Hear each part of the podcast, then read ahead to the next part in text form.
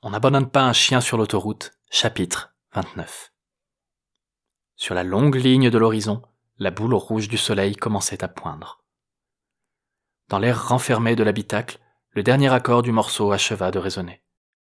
Jérôme coupa l'autoradio sur cette ultime note de mélancolie. Sa poitrine se gonfla sous une profonde inspiration. Il tourna la tête vers le siège passager, remarqua son vieux pull roulé en boule. Gloussa. Dire que dans la nuit, j'ai pris ça pour un klebs, s'amusa-t-il. Sourire déformé par un mélange d'amusement et de chagrin, il repensa au caniche adopté par ses beaux-parents le jour de la naissance de Marie, dans l'idée que les deux grandiraient ensemble comme les meilleurs amis du monde. À quinze ans, l'animal était sur le point de rendre son dernier souffle, malgré tous les soins adressés par ses maîtres pour le maintenir dans un semblant de vie. Jérôme se demanda si, dans la fatigue du trajet et de la nuit, son inconscient ne s'était pas représenté ce chien comme un symbole de la perte de sa fille suite au divorce. Les lèvres pincées, il ricana de nouveau en hochant la tête. Dans son esprit redéfila tout le scénario abracadabrantesque qu'il s'était imaginé le long du trajet. Bibiche et son impressionnante carrure, la chevauchée en mobilette sur l'autoroute, le réveil de Juliette sur la banquette arrière, la découverte de Papicole dans le coffre, l'arrivée à bord de Laura, l'explosion de la station-service, la prise en otage du terroriste, le barrage sur l'autoroute, la fusillade, le vol de la bagnole de flic, l'arrivée au camping, l'arrestation, le kidnapping par Laura, le sauvetage, la fuite, le retour, le feu d'artifice. Puis il repensa à Marie et à sa peur permanente de la perdre, à son mariage dans lequel il avait noyé vingt ans de sa vie, à sa crainte d'avoir été un mauvais père ou de devenir un vieux con, à sa peur de ne pas réussir à rebondir, au regret de sa jeunesse, à ses choix passés et à venir. Le regard tourné vers le ciel, il adressa une pensée de remerciement à tous ses compagnons imaginaires qu'il avait aidés à rester éveillés toute la nuit. Ce n'était pas sa première divagation du genre. Depuis petit, il avait toujours aimé laisser son esprit errer d'une pensée à l'autre, au gré de son imagination. Mais en cet instant, ce premier matin en tant qu'homme divorcé, après la perte de sa fille et l'abandon de son poste de salariat, ce demi-rêve revêtait une nouvelle signification. Jérôme devinait la portée symbolique de tous les personnages imaginés, des situations traversées, des lieux visités ou des véhicules empruntés. Chaque élément semblait représenter quelque chose pour lui, un traumatisme refoulé, un souvenir enfoui, des désirs éteints, des inquiétudes persistantes.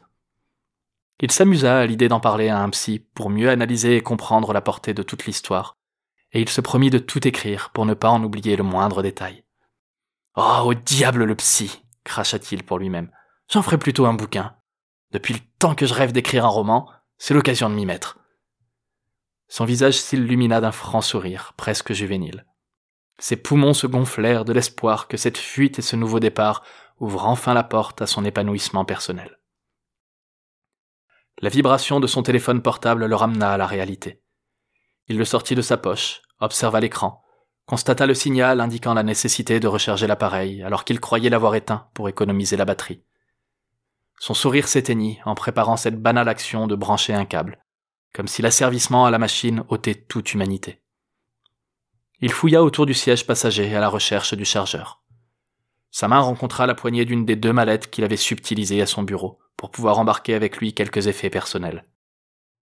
Le signal transmis par le nerf du bout de ses doigts à son cerveau lui arracha un sourire suspendit un battement de cœur et déclencha une séquence de mouvements pour rapporter le bagage sur ses genoux. Jérôme l'ouvrit comme un gamin déballe ses cadeaux au matin de Noël. Son sourire s'étira en sortant une dizaine de bouquins, et redoubla encore tandis qu'il faisait défiler entre ses doigts les pages cornées et usées par les nombreuses lectures des livres ayant marqué sa vie. Son visage s'illumina en rouvrant les pochettes d'autant de disques de musique, des compilations de sa jeunesse aux goodies rapportés de ses concerts les plus mémorables, en passant par la seule maquette enregistrée avec son dernier groupe. Ses yeux pétillèrent du plus vif éclat en redécouvrant une poignée de photographies de ses premiers animaux de compagnie, amours de vacances, souvenirs de voyage et autres premières fois immortalisées avec aussi peu d'esthétique qu'elle restait chargée d'émotions. Après d'interminables minutes de nostalgie, il remit avec le plus grand soin toutes les reliques dans la mallette, sa tête basculant joyeusement d'avant en arrière pour faire infuser dans tout son crâne la certitude que ses souvenirs valaient infiniment plus que la si convoitée collection de comics de son ex-patron. Une fois cette première mallette savourée puis remise de côté, Jérôme prit une profonde inspiration et se pencha sous le siège pour ramasser la seconde. Il la ramena sur ses jambes avec la plus grande délicatesse et en caressa longuement la surface du bout des doigts avant de daigner l'ouvrir. Il leva le couvercle une première fois, le rabaissa en sentant sa respiration se couper, le releva quand il se sentit enfin prêt à en affronter le contenu. Des liasses de photos de sa fille. Un classeur rempli de tous ses premiers dessins, des gribouillis informes réalisés quand elle avait deux ans, aux esquisses nettement plus réalistes de ses douze ans. Une enveloppe contenant tous les cadeaux d'anniversaire et de fête des pères jusqu'à ce qu'elle cesse de lui en offrir. Collier de pâte, figurine en pâte à sel, porte-clés, bracelet indien, moulage de ses mains plus grandes d'année en année.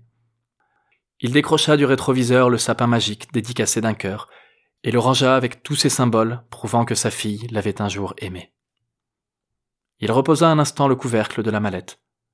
Le regard fixé sur l'horizon, il distingua à peine la limite entre ciel et mer, tant les larmes noyant ses yeux la rendaient floue. Il reprit son téléphone, composa de mémoire le numéro de Marie, colla le combiné à son oreille. Une première sonnerie.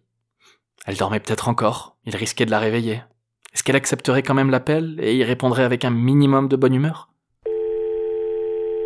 Seconde sonnerie. Sa voix à lui allait certainement trahir son émotion soit en refusant de sortir ou en chevrotant, soit en manquant de puissance ou de sa fermeté habituelle. Troisième sonnerie. Il n'avait même pas réfléchi à ce qu'il souhaitait lui dire. Il avait juste pris le téléphone d'instinct, comme ça, comme si c'était la seule chose sensée en cet instant. Quatrième sonnerie, coupée par le déclenchement du répondeur. Jérôme hésita à raccrocher, laissa passer trois secondes de blanc, le temps de dénouer la boule dans sa gorge. Ses mots s'en mêlèrent, hésitèrent, trébuchèrent, semblèrent refuser qu'un narrateur les aligne de façon régulière sur une page blanche. L'émotion, la vraie, c'est jamais facile à écrire ni à raconter, surtout quand il n'y a ni poil qui se dresse, ni porc qui sue, ni main qui tremble. Juste des mots et du silence. Salut ma Salut Marie, c'est c'est papa. Je je suis parti, comme vous l'avez souhaité avec ta mère. Je vais essayer de refaire ma vie en Espagne, de, de prendre un nouveau départ. Je, te dirai quand je me serai installé. Je pense ouvrir un café-librairie quelque part sur la côte. Ce sera moins classe que tes potes et leur père notaire ou docteur, mais j'espère qu'un jour tu, qu'un jour tu seras aussi fier de mon choix que, tu seras toujours la bienvenue, tu sais, si t'as envie de soleil, de vacances. C'est bien l'Espagne, tu verras. Enfin, moi j'en sais rien, je viens tout juste d'arriver, mais je suis sûr que ça te plaira, et peut-être qu'un jour t'auras aussi envie de me revoir. J'espère. Je sais pas. Tu vas me manquer, tu sais. Tu me manques. Je t'aime.